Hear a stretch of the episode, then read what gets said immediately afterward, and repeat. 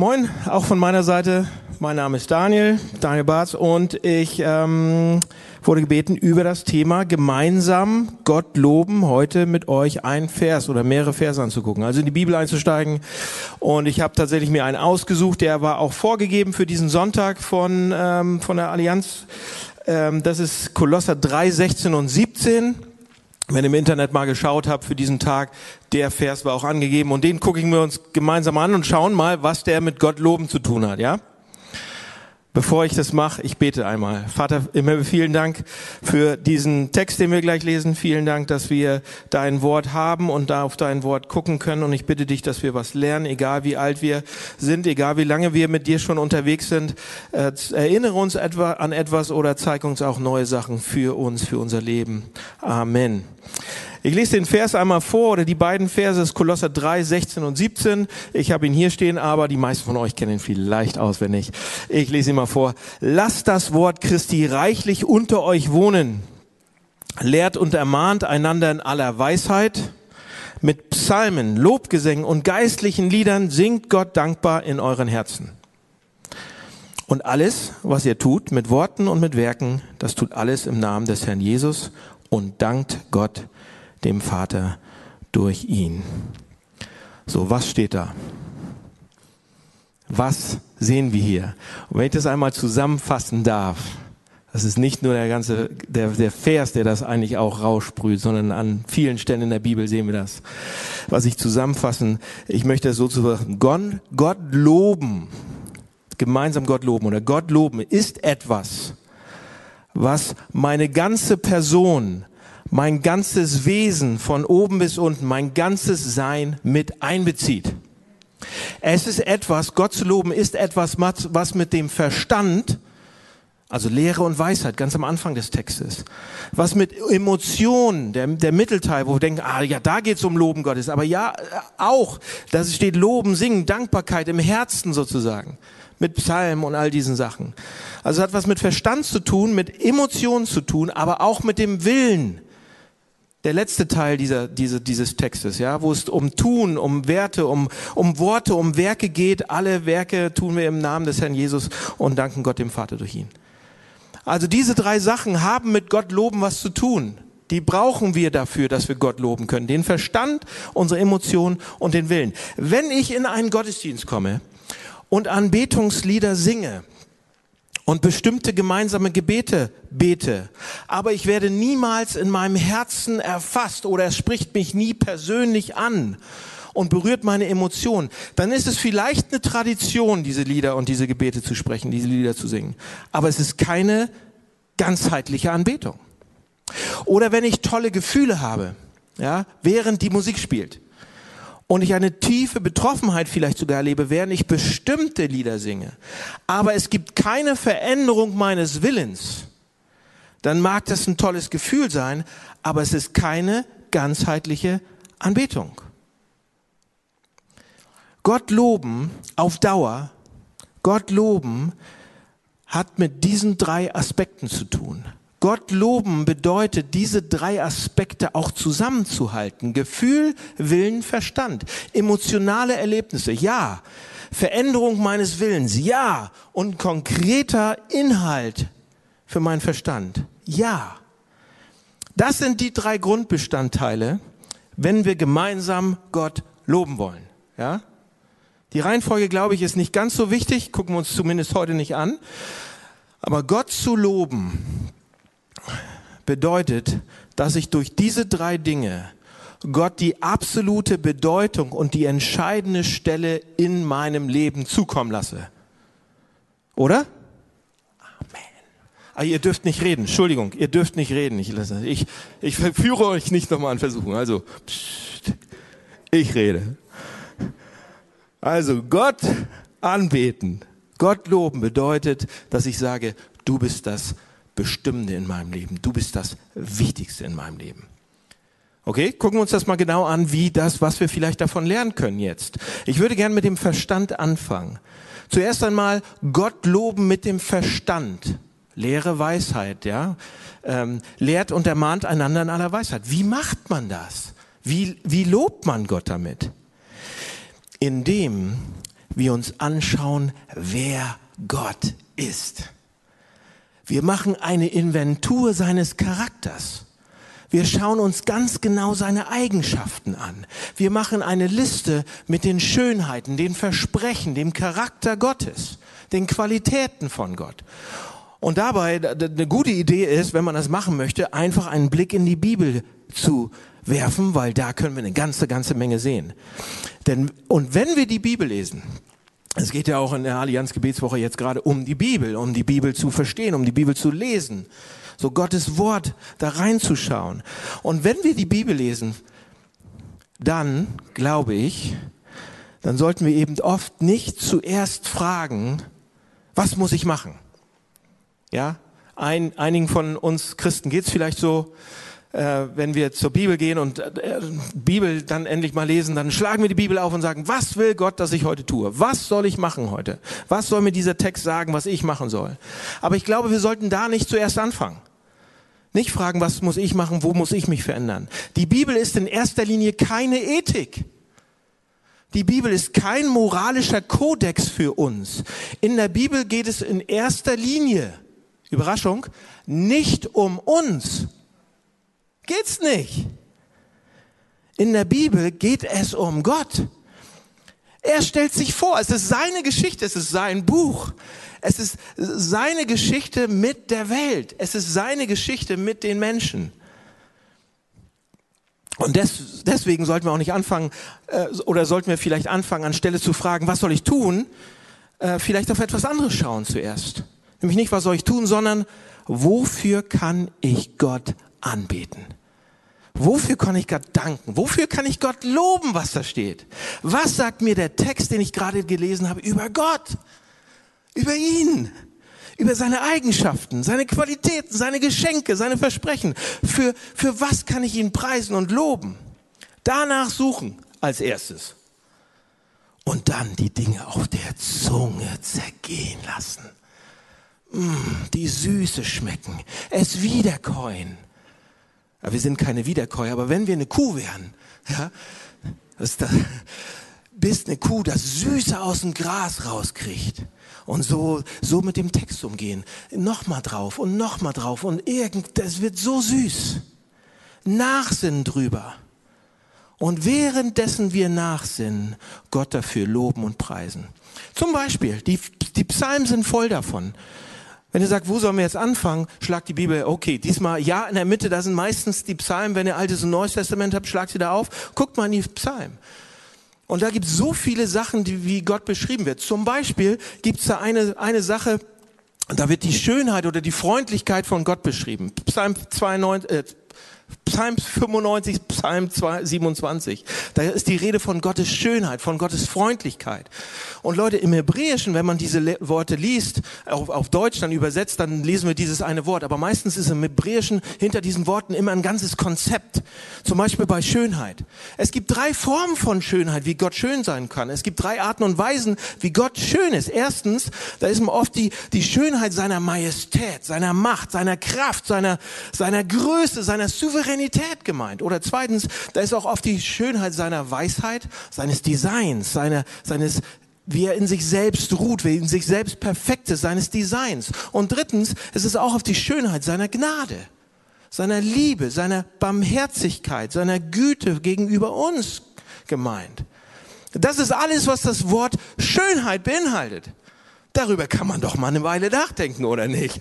Und sich das besinnen drauf. Also Gott zu loben bedeutet, über diese Dinge zu reflektieren und sie Gott zurückzubeten.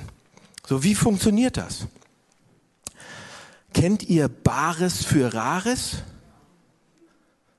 Ich kenne es seit letzter Woche. Ich musste mich nämlich vorbereiten auf diesen Text und irgendwie bin ich darauf gestolpert, habe das ein bisschen gegoogelt und das gibt's tatsächlich im Fernsehen jeden Tag. Ich weiß gar nicht, aber auf jeden Fall gibt's so Bares für Rares. Da kommen Leute mit ihren Schätzen und denken, die sind ganz wertvoll und das wird dann bewertet und man kann es kaufen oder nicht. Pass auf, selbe Situation, ein bisschen anders. Stellt euch eine Frau vor und die hat eine Brosche vererbt bekommen von ihrer Mutter. Und die Mutter hatte das von ihrer Mutter schon vererbt bekommen. Und keiner hatte diesem Stück irgendwelche be, be, ähm, so große, be, also groß Bedeutung zuge, zuge, zugestanden und haben gesagt, okay, diese Brosche ist auch mal verloren gegangen, haben sie wiedergefunden und so weiter.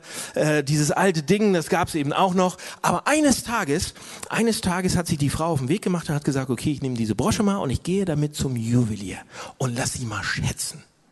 Also sie geht dahin und der Juwelier nimmt diese Brosche und setzt seine Lupe auf und guckt drauf. Und er schaut. Und er schaut. Und er schaut. Und am Anfang kann er nur bestimmte Farben sehen. Und, und dann auf einmal fallen ihm bestimmte Muster auf, während er so schaut. Und dann sieht er auf einmal einen ganz bestimmten Schliff. Und Schritt für Schritt beginnt er zu erahnen, Und auf einmal gibt es ein Geräusch. Und er springt auf und er lässt die Lupe fallen. Denn nachdem er das lange angesehen hat, von allen Seiten und betrachtet hat und Stück für Stück in seinem Kopf irgendwie zusammengesetzt hat, ist ihm eine Sache klar geworden. Dass das, was er da in der Hand hat, ein lang verlorenes kostbares Stück ist. Ein ganz bestimmter Stein, ein ganz bestimmter Schliff, ein altes Meisterwerk. Und was ist die Reaktion? Natürlich, er ist begeistert. Und die Frau natürlich auch begeistert. Ja? Und dass diese Realisation, der die Frau realisiert, auf einmal, dass sie diese Brosche eigentlich niemals entsprechend dem behandelt hat, was sie wert ist. Und dann gibt es auch eine bestimmte Lebensveränderung bei den beiden. Natürlich. Auf jeden Fall in finanzieller Hinsicht. Wisst ihr, was Anbetung bedeutet? Wisst ihr, was Loben, Gott loben bedeutet? Wir können das Gleiche tun, was dieser Juwelier tat. Es beginnt rational. Er sammelt Fakten. Er begreift die Eigenschaften dieses Steins. Und dann geht es weiter. Er denkt darüber nach, er reflektiert darüber, was er sieht und auf einmal beginnt es zu dämmern und plötzlich gibt es einen Durchbruch. Plötzlich ist alles klar. Plötzlich sind Gefühle da. Plötzlich ist ein tiefes Verständnis da. Ein tiefer intellektueller Sinn. Und plötzlich ist Lebenserfahrung, äh, Lebensveränderung da. Das ist Anbetung.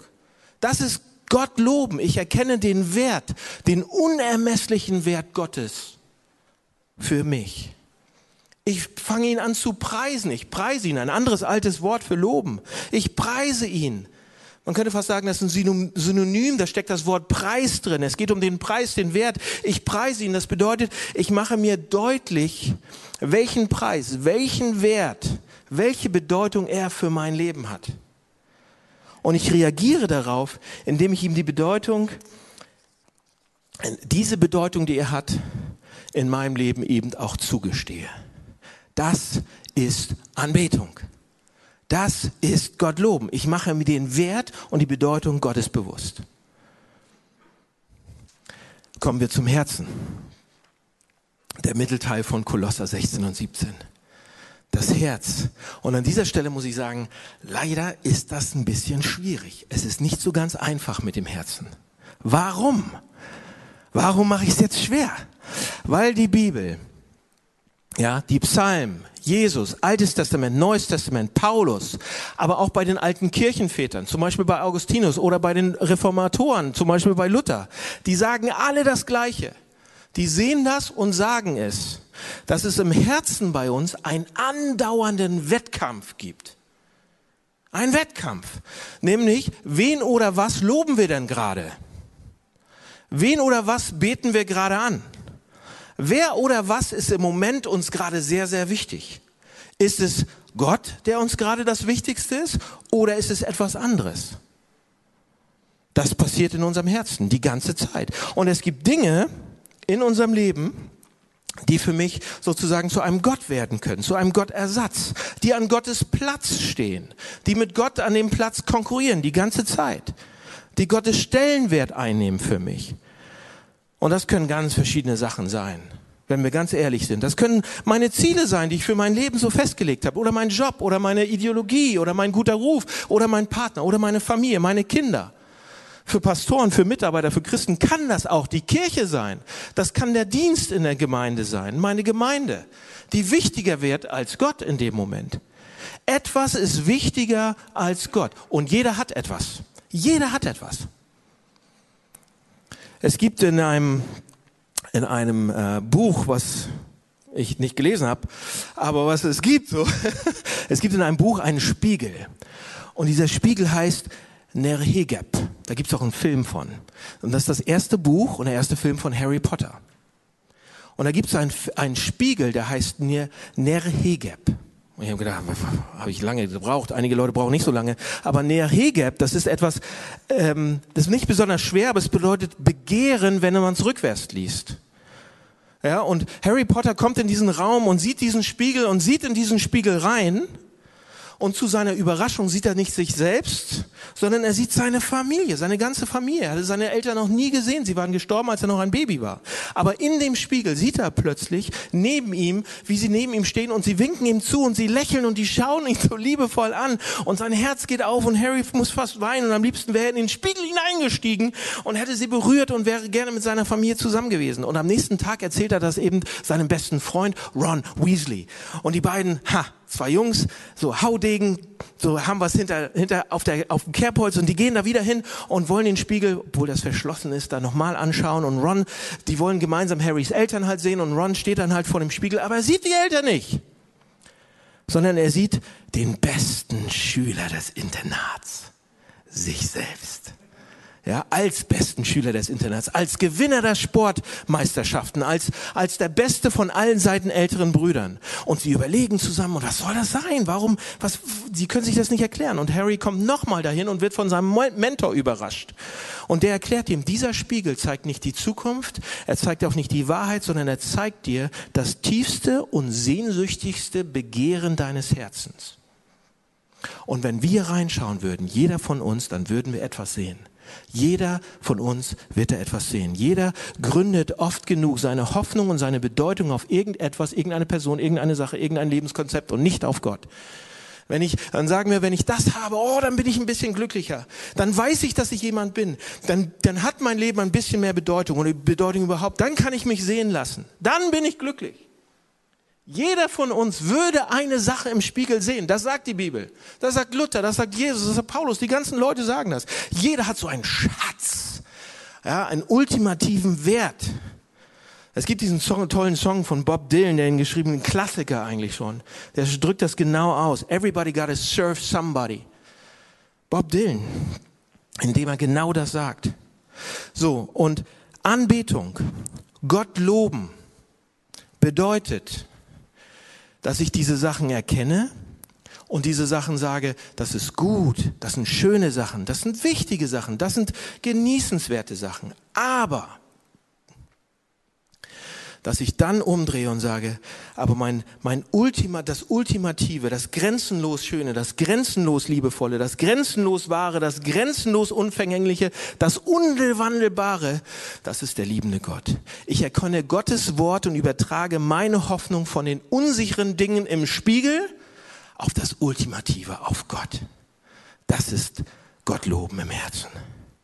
Ich ordne meine Prioritäten neu und setze Gott wieder auf den Thron und alles ist gut. Oder? Wir achten da auf unser Herz. Wir machen das. Lasst es uns machen. Und dann werden wir den ganzen Tag, ab heute, jeden Tag, Gott loben und ihm danken und alle guten Werke und Worte im Namen des Herrn Jesus tun. Richtig? Ganz einfach, oder? Ganz einfach. So einfach ist es nicht. Es ist nicht einfach. Ich glaube, wir werden das noch nicht mal fünf Minuten schaffen.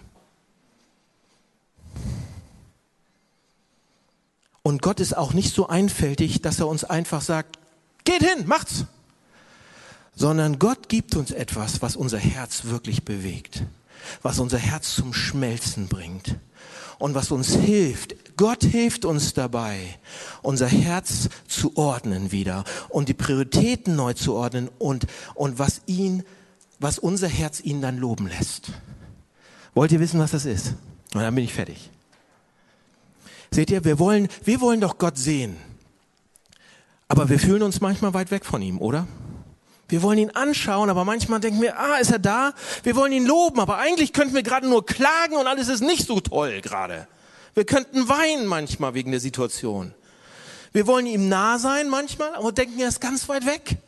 Wir wollen ihm danken im Herzen, haben aber dann bittere und schlechte Gedanken über irgendwelche Menschen um uns herum.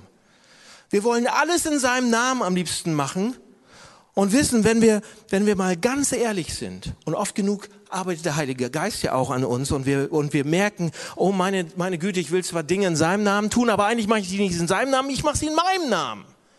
Ich baue nicht sein Reich, ich baue mein Reich. Egal wer wir sind. Wir sind egozentrisch, egoistisch, feige, eben nicht so wie Gott. Wir lieben Gott nicht genug und unseren Nächsten auch nicht oft genug. Und je näher wir uns das betrachten oder je näher wir auch Gott kommen an der Stelle, je mehr merken wir, meine Güte, ich bin eigentlich nicht so perfekt, wie ich gedacht habe. Ich bin eigentlich nicht der tolle Christ, wenn wir mal ganz ehrlich werden. Und der Heilige Geist dann seinen Finger draufhält. Wir brauchen Veränderung. Je näher wir Gott kommen, umso mehr merken wir das. Und wir merken, ach du meine Güte, ich kann eigentlich gar nicht zu Gott. Und doch sagt Gott uns eine Sache, ist auch in den Versen drin. Er sagt uns eine Sache. Der Vater sagt uns eine Sache. Er gibt uns nur eine Sache, die er nie von uns nehmen wird. Er wird sich nie selbst von uns nehmen. Er wird uns niemals den Rücken zukehren. Er wird nie sagen, ups, einmal zu oft gesündigt, tschüss, das war's. Das wird er niemals tun. Wisst ihr, warum er das nie tun wird? Jesus Christus wollte nur eine Sache in seinem Leben. Jesus Christus hat das perfekte Leben gelebt, was wir hätten leben sollen. Er hat Gott perfekt gelobt, Gott perfekt angebetet. Und Jesus wollte nur eine Sache. Seht ihr, am Kreuz und im Garten Gethsemane wandte sich Jesus Christus an Gott und sagte, ich suche dein Angesicht. Ich möchte dich sehen. Ich will dich schauen. Ich brauche dich. Und was hat er bekommen? Nichts. Gar nichts. Leere. Völlige Einsamkeit. Das ist der einzige Mensch, dem das passiert ist. Er sieht die Schönheit Gottes nicht mehr. Er kann darüber nicht mehr nachdenken. Er sieht es nicht mehr. Er sagt, ich suche dein Angesicht. Und Gott dreht ihm den Rücken zu. Warum? Damit, wenn wir Gottes Angesicht suchen, wir nie Leere sehen müssen. Auch wenn wir mal fallen, auch wenn wir scheitern.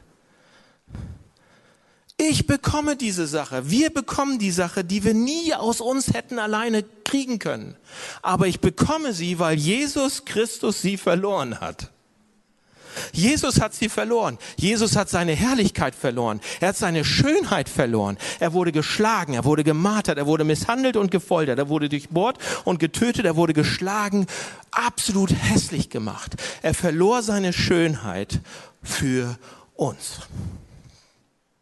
Am Kreuz schreit er, mein Gott, mein Gott, warum hast du mich verlassen? Warum? Damit ich und du ihm nah sein können.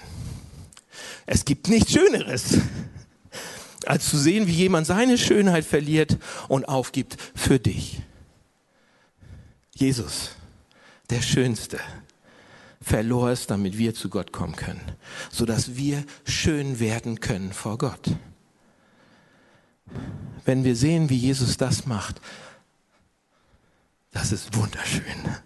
Das ist wunderbar. Das bewegt mich. Das verändert mich. Das bringt mein Herz zum Schmelzen, wenn ich darauf rumkau. Ohne Jesus ist es abstrakt. Mit Jesus wird's lebendig. Und darüber lasst uns nachdenken, meditieren, drauf rumkauen und dieser Sache vertrauen und wieder, wieder, wieder dahin laufen. Und dann Gott loben und preisen. Amen.